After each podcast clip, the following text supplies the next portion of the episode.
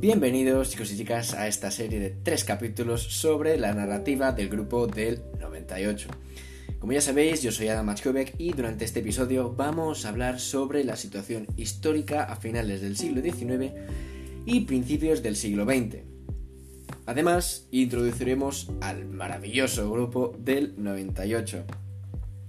Esta miniserie de tres capítulos no tendrá unos episodios muy largos, así que no os desesperéis, ¿vale? Dicho esto, comencemos. Nos hallamos a finales del siglo XIX y España se encuentra en una profunda crisis social, política y económica. Además, en 1898 España perderá sus últimas colonias de ultramar, las cuales son Puerto Rico, Cuba y Filipinas.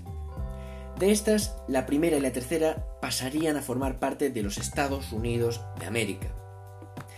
Esto, obviamente, provoca un mayor descontento en la gente, y la indignación y protestas se manifiestan en la literatura a través de los autores de la generación del 98.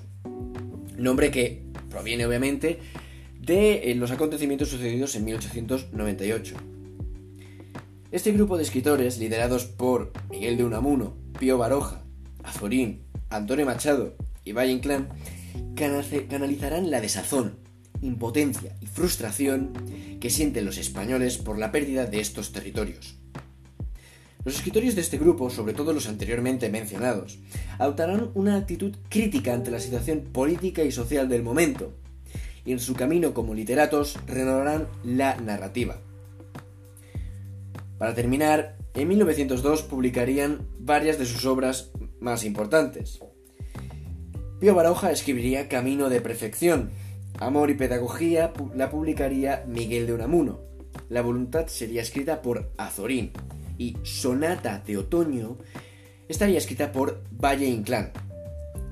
Estas obras se alejan eh, del realismo y buscan la expresión de la realidad personal e interior, bajo la influencia pesimista del filósofo Schopenhauer. Bien, pues con esto habríamos terminado el primer episodio de esta miniserie. Un saludo chicos, chao.